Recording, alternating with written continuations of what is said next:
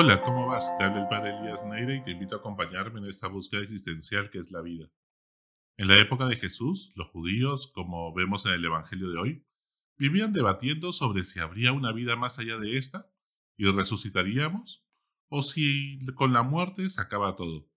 Los fariseos creían en la resurrección y los saduceos creían que la muerte era el destino final.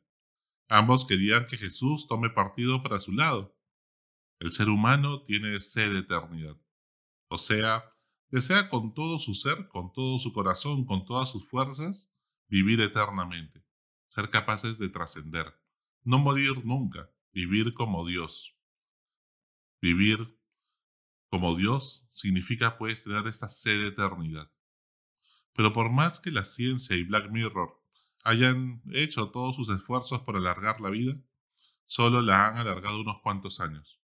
El ser humano, cuando ama a alguien, ese amor es una expresión que nos dice, yo no quiero que mueras, nunca, jamás mueras porque te amo demasiado.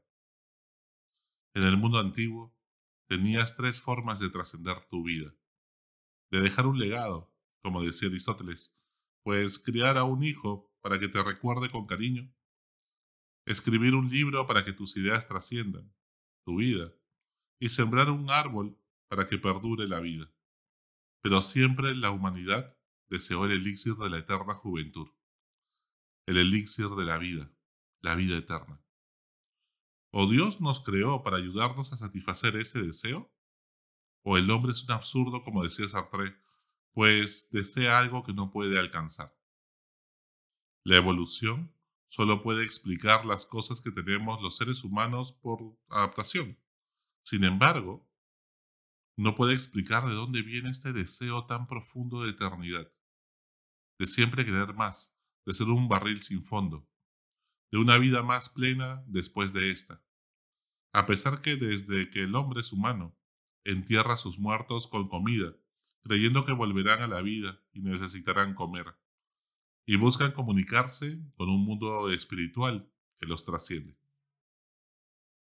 Los judíos y en general el mundo antiguo tenían una idea bastante materialista del cielo y del infierno, que poco a poco fue evolucionando en el transcurso de la revelación. Jesús trasciende esta concepción y plantea que ninguna realidad humana es plena y perfecta. Esa plenitud solo se dará en una vida más allá de esta, y por tanto, no hay que idealizar y entregar la vida por ninguna utopía que nos promete el cielo aquí en la tierra. Ya lo intentó la ilustración y los totalitarismos del siglo XX que tanto daño nos hicieron y que tantas vidas se llevaron. Cuentan que el mismo Trotsky, ya en México, en sus últimos días reflexionaba sobre la incoherencia de luchar por la justicia en esta vida si la vida misma era injusta. La vida es injusta porque muchos murieron en la revolución sin poder ver realizado el ideal por el cual lucharon. Él mismo estaba desterrado en México por sus adversarios que en su momento fueron sus aliados y compatriotas sin poder disfrutar de un mundo más justo que otros vivirán sin haber luchado por ello. Por tanto, o existe una vida más allá de esta, donde se haga justicia de manera plena, o no tiene sentido luchar por la justicia social y ningún, ningún ideal como la libertad, la justicia, el amor y demás. Y es que ningún propósito, por más noble que sea, es del todo válido si no se proyecta de manera trascendente. O sea que va más allá de esta vida. Nada que está dentro de esta vida le puede dar sentido a la vida misma, sino solamente algo que lo trasciende. Los hijos son vida, y por lo tanto nuestros hijos tampoco le pueden dar sentido pleno a nuestra vida. Quizá cuando hablamos de los hijos, lo que sí podría dar sentido pleno a la vida es el amor. El amor que le tenemos a los hijos y a las personas es amor que trasciende la vida de ellos como mi propia vida. ¿Y tú? ¿Qué piensas sobre la muerte? ¿Crees que hay vida después de la muerte? ¿Qué legado te gustaría dejar a la humanidad? Cuando mueras, ¿por qué quisieras que te recuerden? ¿Preferirías que la gente que vaya a tu funeral, al velatorio, sea porque te admira o porque te quiere? ¿Qué crees que dirían en tu funeral tus familiares más cercanos?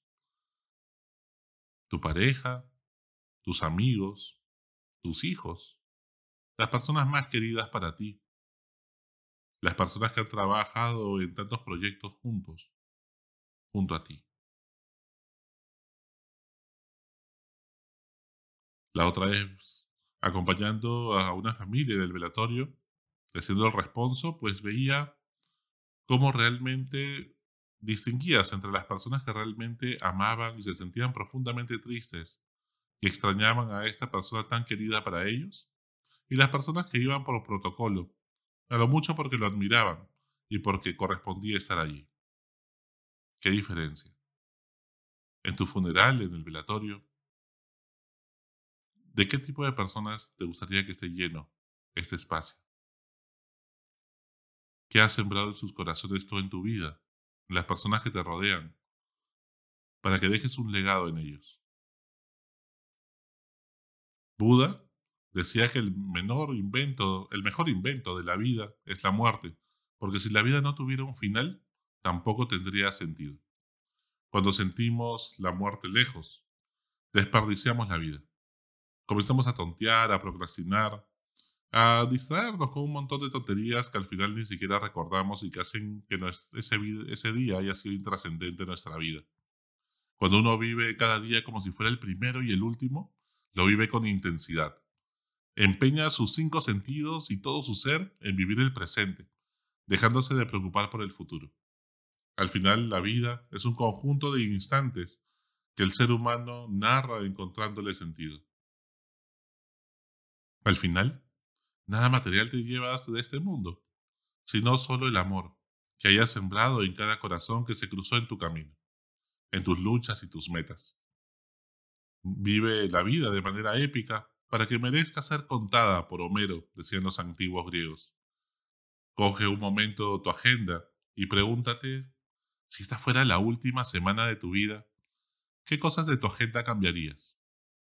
¿A qué le darías más importancia? Al final, como decía Heidegger, para vivir una vida auténtica hay que vivir de cara a la muerte. ¿Qué cosas cambiarías de tu agenda entonces? ¿Qué conversaciones estás pateando hacia adelante y quizás no haya un futuro tan lejano y, se, y al final perdamos a nuestros padres, a nuestros hermanos, a seres queridos que de repente se nos quedaron en el tintero esas conversaciones, eso que quisimos decirle y que jamás nos atrevimos porque siempre creímos y quisimos que tener más tiempo para poder decírselos. ¿Cuántos funerales están llenos de corazones que sintieron que les faltó decir algo? Que no pudieron decir, que no encontraron el momento oportuno. ¿Tú también vas a esperar lo mismo? En esta pandemia, donde todos hemos perdido seres queridos, donde muchas veces hemos visto la muerte cara a cara en quienes amamos. Es importante tomar conciencia que también un día partiremos de esta vida. He visto tanta gente angustiada por curarse y poder vivir más tiempo, pero sin saber para qué. ¿De qué sirve pedir más años de vida si los días que tenemos solo sobrevivimos, aplastados por el miedo a morir? ¿Acaso eso es vida? ¿Vale la pena vivir así? Pues solo está realmente vivo quien vive sin miedo a la muerte. Solo está realmente vivo quien tiene una razón por la cual daría la vida. Si no vivimos como zombies, sobreviviendo, segregando existencia, pero nada más. ¿Y tú? ¿Por qué estarías dispuesto a dar la vida?